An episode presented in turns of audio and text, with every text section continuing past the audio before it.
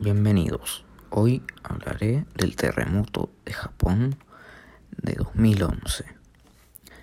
Este terremoto ocurrió el 11 de marzo de 2011 a las 14:46 horas en el continente asiático, dentro del país llamado Japón, y tuvo su epicentro a 72 kilómetros al este del extremo de la región nororiental de Tohoku.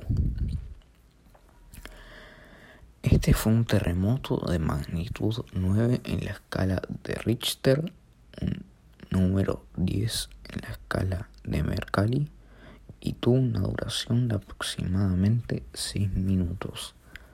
Fue el terremoto más potente sufrido en Japón hasta la fecha. El día en que ocurrió, un minuto antes de que comenzara, el sistema de alertas envió una alerta de peligro inminente a los medios de comunicación japoneses.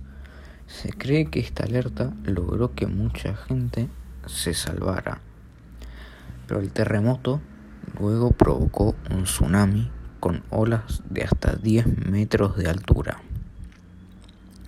Estos desastres tuvieron un gran impacto en Japón, especialmente el tsunami, al destruir las ciudades que fueron más afectadas, dejando solo una pila de escombros y en consecuencia dejando costos por daño de 10 mil millones de dólares.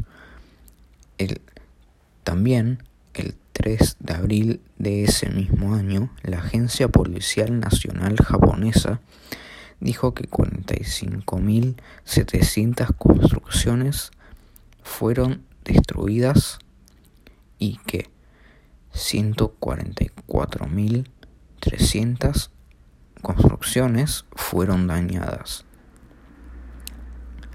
También esto también causó el desplazamiento de Japón de 3 o 4 metros al este y produciendo una inclinación del eje de la Tierra, lo cual acortó el día por 1,8 microsegundos.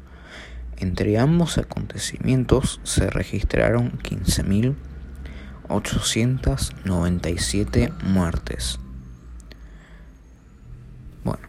Eso ha sido todo. Espero que tengan un buen día.